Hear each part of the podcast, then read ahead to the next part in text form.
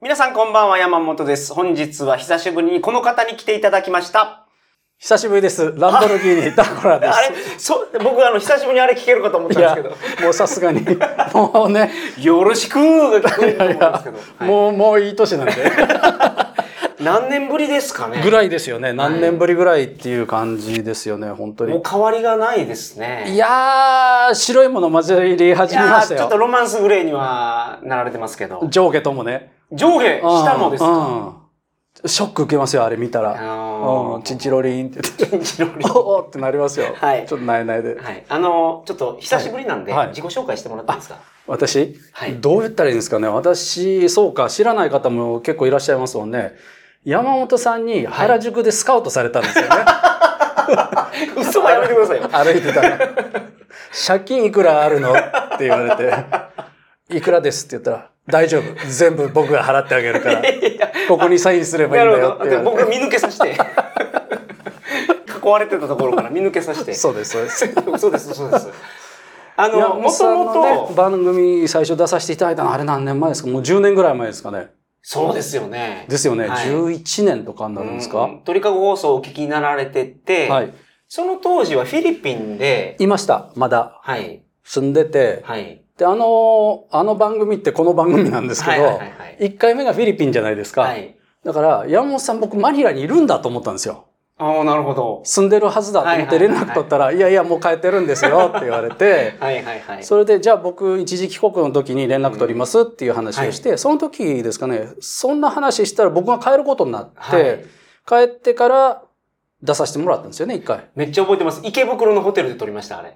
そうです、そうです。はいそうですよ。結構ベロベロに寄ってから行った覚えがありますね。あの、過去放送聞けるんで、はい。ちょっとあの、タコラで検索していただくと、あの、いろいろその、あの、なんていうのかな、はいあの、コンプラに引っかかるかどうかとか、もう、もうできないやつ。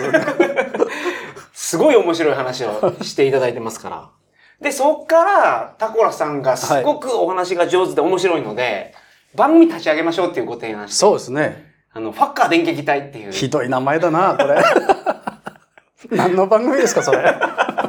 これはですね、はいあの、鳥かご放送で過去放送の一部が聞けるのと、そうですね。はい販売してるので、ええあの結構やりました。1年ぐらいやったんじゃないですか、毎週毎週。はいはいはい結構濃かったような気がします。濃ゆいですよ、あれは。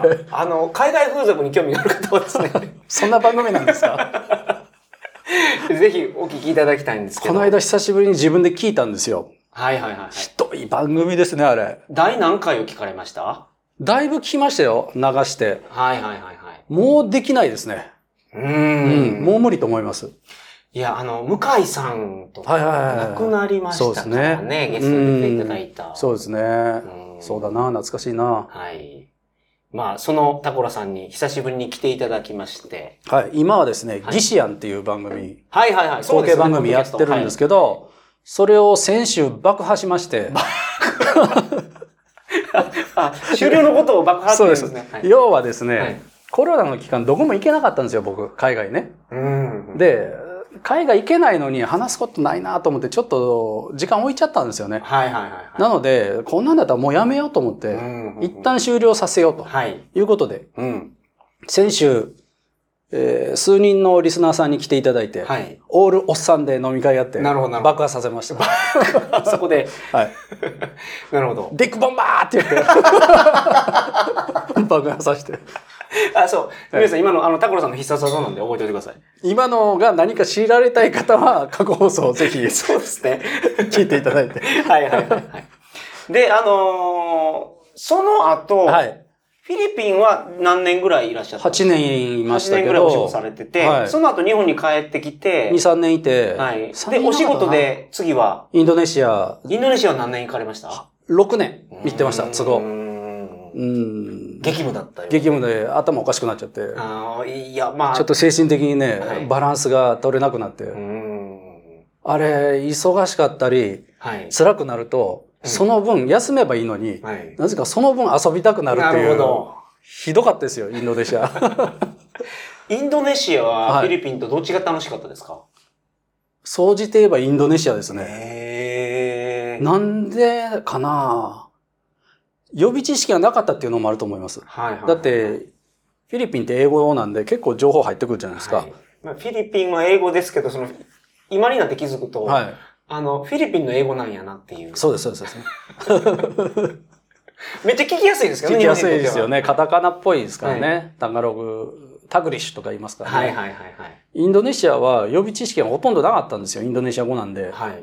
なので、一つ一つ自分で探っていくような感じが面白かったですよね。なるほどなるほど。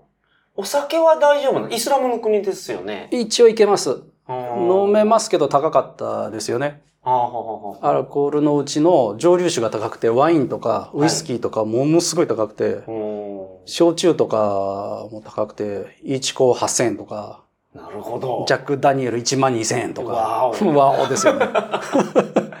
ビールはどうなんですか？ビールは、ビンタンビールっていうのがあって、地元の。それが安いんですよ。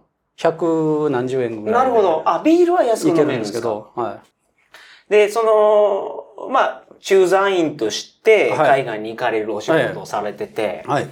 なんか、いろんな情報がそうなんですよ入って。くると。駐在って、まあ自分で言うのもおこがましいんですけども、はい会社の代表として行くじゃないですか。うんうんうんなので、結構上の人たちと会えるんですよ、お客さんの。はいはいはい。で、日本から出張してくる人たちって結構偉いさんが多いですし、そうですよね。そういう人たちもちろん接待して聞く話って、はい。結構産業界のうん深い話が多いんですよ。なるほど言っちゃいけないような話とか。なるほど、なるほど。で、そういうのを次の番組うでん。言っていこうかなと思って。なるほど。それ興味ある方、全部言えませんよ、もちろん。はいはいはい。だけど、これはこういうことなんだよ、みたいな、うんその新聞に載ってないとか、はいテレビには出てないけどっていうのを、を、ちょっとやっていこうかななるほ。ど。そういう感じで思ってます。それのじゃあ、肩慣らしを今日はトリカゴ放でやっていただこうと思って、はい今日は、トヨタの社長が交代しましたけど、はい。それについて田倉さんのご意見があると。はい。よはい。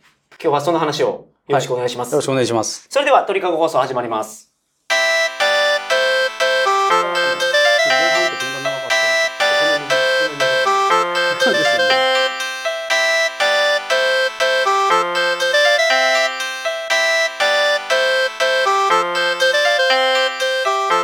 改めましてこんばんは鳥かご放送第534回をお送りします番組に関するお問い合わせは info.tkago.net info.tkago.net までよろしくお願いしますさすがに流暢に。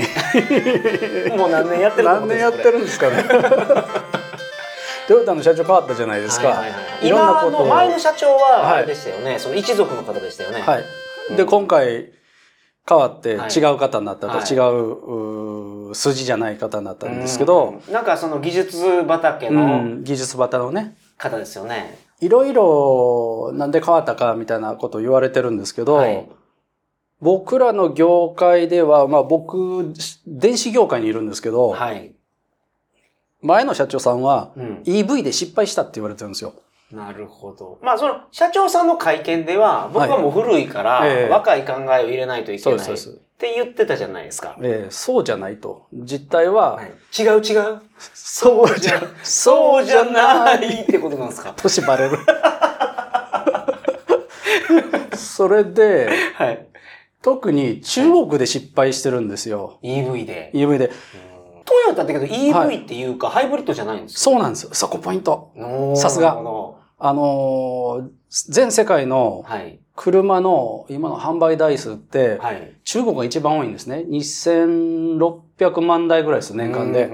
アメリカが1500万で、はい日本がね、440万ぐらいかな。なるほど。そんな感じなんですけど、だから中国マーケットって一番大切なんですよで、中国って昔はい日本車ばっかりだったのが、はいはいはい。僕が出張行ってた時でも、はいそこが変わっていってましたからね。フォルクスワーゲンが多いんですよ、中国。サンタナっていうはい。ワーゲンのやつと、今はジェッタっていう車かな。はいはい。まあタクシー全部それなんですよ。なるほど。で、日本車はそんなに、まあ、一応多いですけど、はい。今はね、民族系自動車メーカーっていうのがうん席巻してて、はい。僕意味わからんかったんですけど、うんなんだ民民族系って、はいって思ったら、いわゆる中国って民族に分かれた国じゃないですか。合衆国みたいなもんで、アメリカの。うん例えば漢族がいますよとか、いろいろあるわけですよ、はい人種が。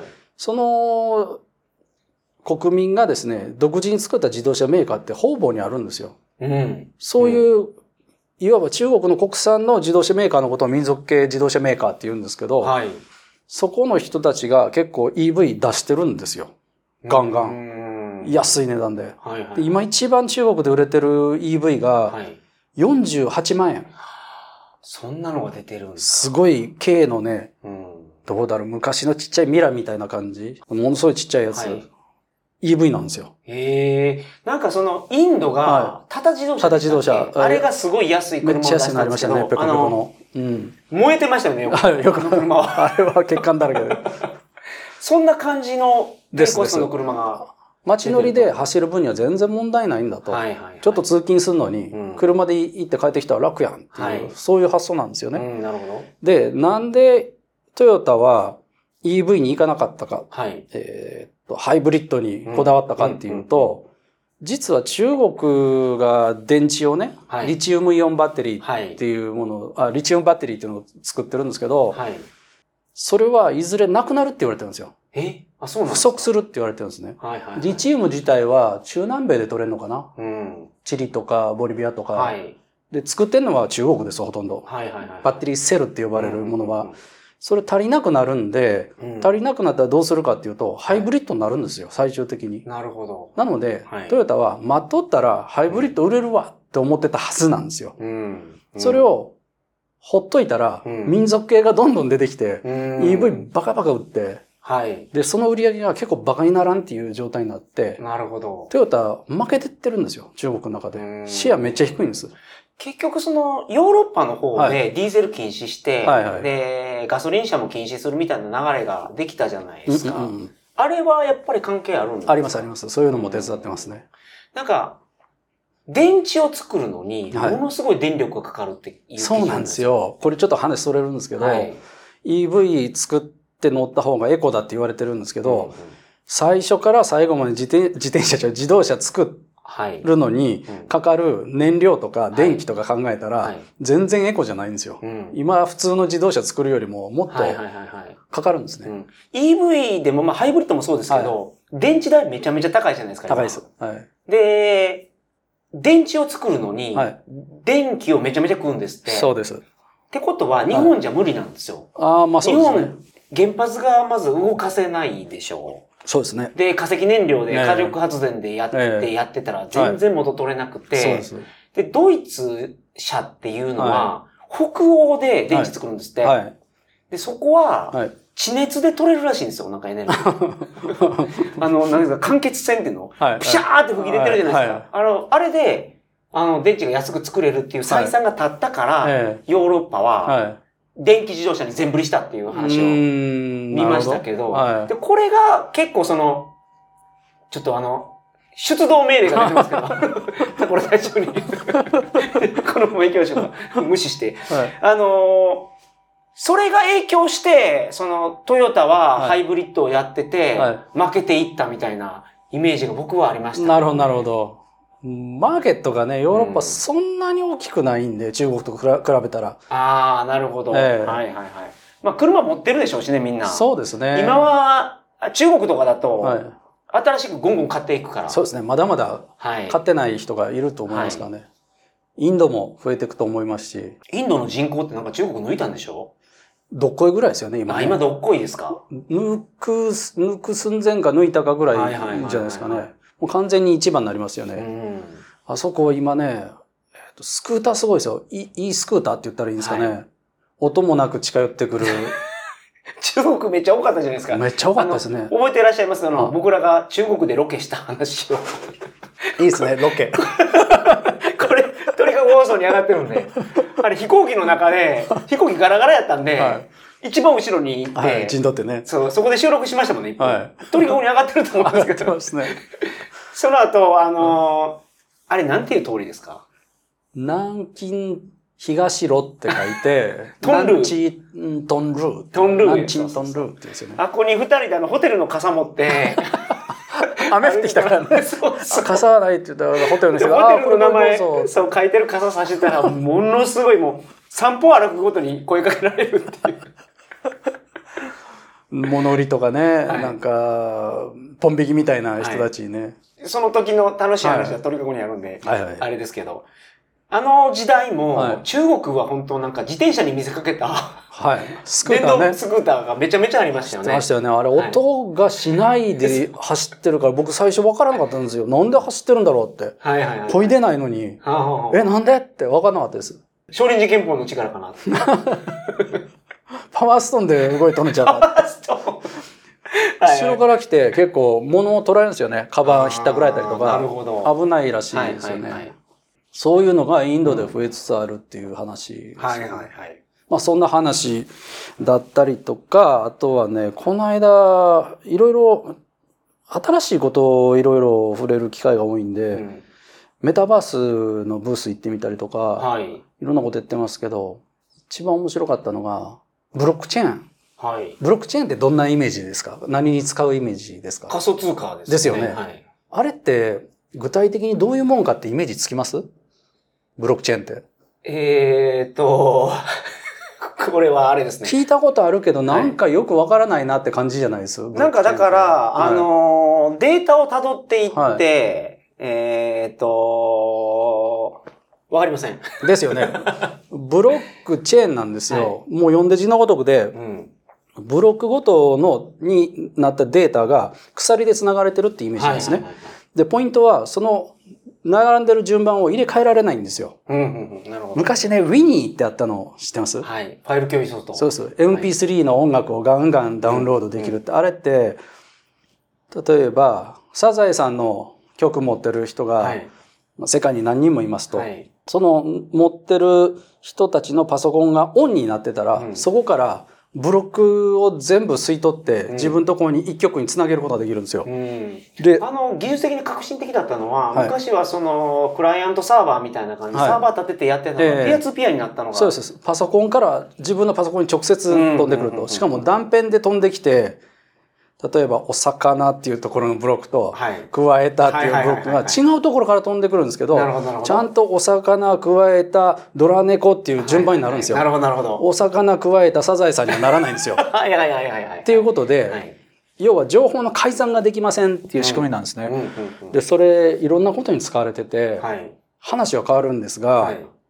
新潟って錦鯉で有名じゃないですか。ああ、そうなんですか。はい。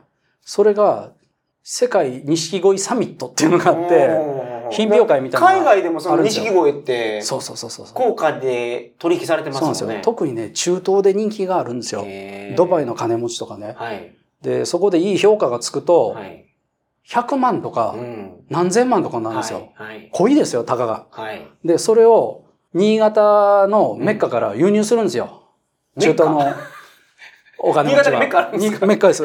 錦鯉は、新潟が。はいで何千万何億、何億はかかんないですけど、はい。年間で50億円ぐらいの市場なんじゃないですかうね。んそれを輸入するのに、日本から中東までのルートが結構危険なんですよ。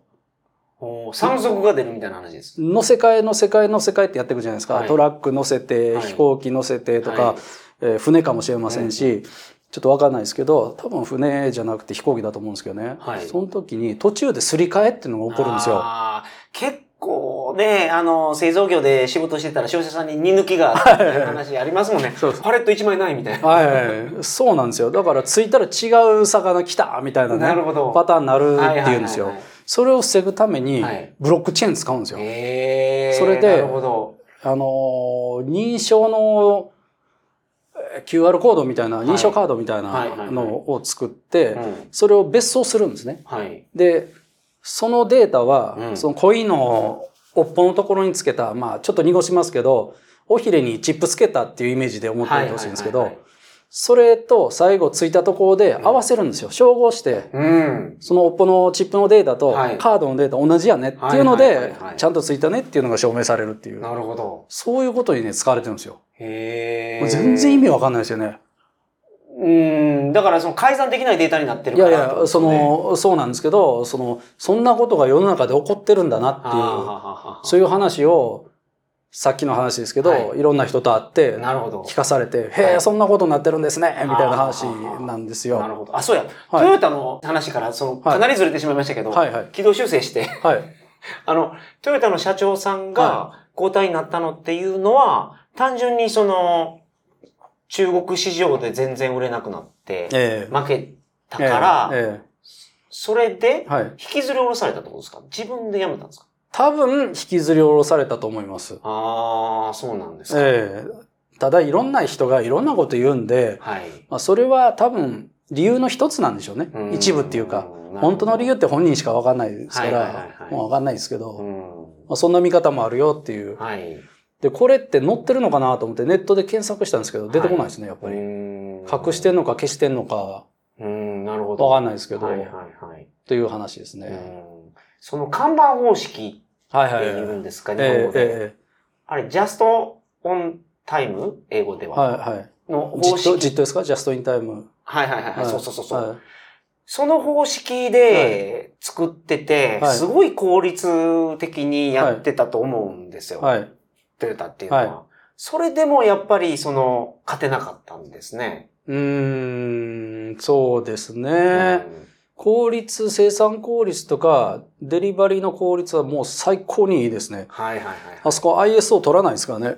あ、そうなんですか？そうなんです。よ。トヨタ方式でやります。ISO なんかいりませんっていう会社なんうで。んで、そのジット方式も問題があって、はい。トヨタの工場の中はいいんですよ。はい時間通りに物来るんで。うん。使う分だけ入ってきて、はい。倉庫に在庫持たないで済うんむと。じゃあその工場の外、うんうん。大渋滞、トラックで。はいはいはい。重列ができてそこにいるから。はいでも入れてないからうちの在庫じゃないよっていう。うん。結構ね、ずっこいっちゃずっこい。そうですよね。うんあ、そうか。だから、その、部品会社の一個が全然動かなくなると、そうです。もう在庫がないから、そうです。材料の。そうです。そうです。もう全部止まってましたもんね。そうです。半導体がね、今ないですからね。はいはいはいはい。すごいですよね。あの話もいろいろ銀行さんに聞いてよくわかりましたけど、うん。半導体って前工程と後工程ってあるんですよ。はい。前工程ってシリコンで作ったウェーハーって呼ばれる、はい要は、半導体の部品の真ん中にプログラム書き込んだうんチップが入ってるんですよ。はい。それを作るまでが前工程。はいで、それをプラスチックの箱、まあ、筐体に入れて、うんうんちっちゃい、あの、黒いゲジゲジのパッケージにするのが後工程なんですけどね。はい。その後工程みたいなもんは何も秘密ないんですよ、別に。うんチップの。方が脳なんで。はいはいはいはい。なので体は誰がくっつけてくれたらええわっていう感じで、なんか、その、集積回路とかは、はい。中を三次元構造にしたりして、はいはいなんか処理スピード上げたりとかやってますやってますよね、今ね。なので、後工程はもうどんどんどんどん台湾にはい。委託していったんですよ。うんなるほど。で、結構台湾頑張って品質がいいんで、はいあ、これやったらもう任しっぱなしでええわと。うんうん自分どこでやらんでええなって言って工場を畳んでいったんですよ。アメリカとかヨーロッパの半導体メーカーは。はい。そしたら、まあ、コロナみたいになって、うんえー需要が変わりましたと、はいお出かけしないんで車乗りません。うん。家の中でパソコン使います。うんタブレット見ますっていうんで、車の需要減ったんで、車屋さん内需をガーって減らしたんですよ。はい。そしたら半導体屋さん作るもんないわけですよね。うんそしたら逆にパソコンがガーって上がってきたんで、はいあ、こっちの半導体作ろうと。iPad の半導体作った方がええうやんって。はいはいはいはい。で、車用とそういうものってうんサイズが違うんですよ。半導体の中の。はいはいはい。なので、共用じゃないんですね。はい。で、パソコン用にガーって作って、うん。で、コロナがちょっと収まってきたなっていう時に自動車屋がまた内需上げて、はい。持ってこんかいって偉そうに言ったら、いやいや、もうも持っていきませんよと。うん。パソコンの方が儲かるから。それで自動車あんなことになったそうなんです。よ。うんなんか、一時中古車の方がもう新車より高い。そうそうです。ランクルとかもう、納期待ってたら、はい。新しいモデル出るらしいそうそうそうそう。何年待ちとか言ってね。そういうことが起こったんですよ。はいはいはいはいで、ちょっと前までは、デリバリー部品でもね、はい1日でも遅らせようもんなら、うんなんぼか保証させるでみたいな感じだったんですよ。車屋さんで厳しくて。もうはい。だから飛んでき調ますからの方が、えもう本当に脇汗止まらんって言ってましたからね。はい物が入ってこない。その、安く買うのが調達の仕事だったのえが、は物を確保するのい。が、はい。そうなんですよ。何よりも大事みたいな時代になりましたもんね。ええなので、ありましたよ、昔ね、間に合わないって言われて、はいお前らどうすんねんとか言われて、うんめちゃめちゃ怒られて、いや、その本当に20キロのこの材料がないと回らないからっていうので、そうそうそうそう新幹線乗って届けたりしてましたもんね。はメーカーの人は。そうそう。いや、僕らは、赤棒はもう信用できんって言って。段ボール1個はい。持ってくのに、はいヘリ、チャーター、アメリカで、ガーって飛んでいって い、や、本当に、ここれあの、都市伝説じゃなくて、本当本当にやってましたからね。やって持って行って、はい。持ってきましたって言ったら、はいあるんですよ、在庫奥に。おー、なるほど。あるじゃないですかって言ったら、はいはい何言ってんねん、今週のやつないやろって。はあ、なるほど。いや、あるやんって。150万円パー。ヘリ、2、3時間乗って。もう何のこっちゃないというか、何してんのや、わからんで、これ。でも、あれ、本当に、はその、LINE が全部止まりますみたいなことを言われて、い1日につきこれぐらいの損害が出ますみたいなことを言われたじゃないですか。それが、その台湾人、はい。強い。あ、そうなんですか。強い。はい。内地長だからその持っていけるかい。はい。はい。パソコンの方が儲かるんじゃい。作らへんで。って言っちゃったんで、はい。はい。みんなが、えーって言って、はい。それで、そこしか作ってないんで、うん強く出れなかったんですよ、車メーカーさんは。なるほど。なんやったら一生止めましょうかみたいな勢いなわけですよ。はいはいはいはい。いや、そんなこと言わないで作ってくださいよみたいな感じになったんで今一生懸命慌ててアメリカのメーカーは、はい。後工程の工場を作りまくってるんですよ。なるほど。日本にも来たじゃないですか、九州で作るとか言って工場。はいはいはいはい。そんなんとかね、起こってるんですよ。いや、だからどっかのタイミングで、売り手と買い手の強さがひっくり返った感じがありますよね。そうそうそうなんですよね。昔はそのうん、買い手がすごい強くてう、ん日本においても、うんなんか売り手の方が、は売り手をちゃんと大事にしとかないい。と、はそっぽ向かれるとい。か、ええそうですよね。売り手も買い手も、はいやっぱりみんなで回してるんで、はいそこは尊重できないとそういうことですね。いけないけど、うんまあそこがちょっと、いう感じなんですよね。崩れてきたとまあそんな話を、うん。あんまり堅苦しい話ばっかりじゃなくて、はい。柔らかいのも入れつつやろうかなと思って、なるほど。みんなの話聞いたらちょっと砕いて、うんうんうんうんっていうような感じのを作っていこうかなと思ってるんですよ。はいはいはいはいたまには真面目にね。はい。はい。そうですね。過去2回がひどかったんで。いやでも、はい。結構そのタコラさんにしかできないことだと思いますけどね。まあ僕も聞いた話をパクってきて喋るだけなんで、はいはいはいあ番組名パクリーマン金太郎にします。いや絶対嘘や。絶対嘘や。番組名まで決まってないんですか？決まってないです。ああ、なるほど。パクリーマン金太郎にしましょうかね。ちょっと思いつきまし。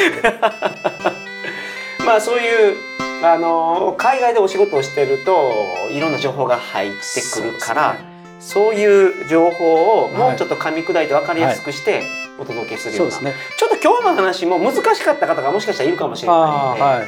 もうちょっと優しくした方がいいかもしれないですね、ちょっとなんか久しぶりなんでそうですね。あのそのまま突っ走っちゃいましええたけどそうですね。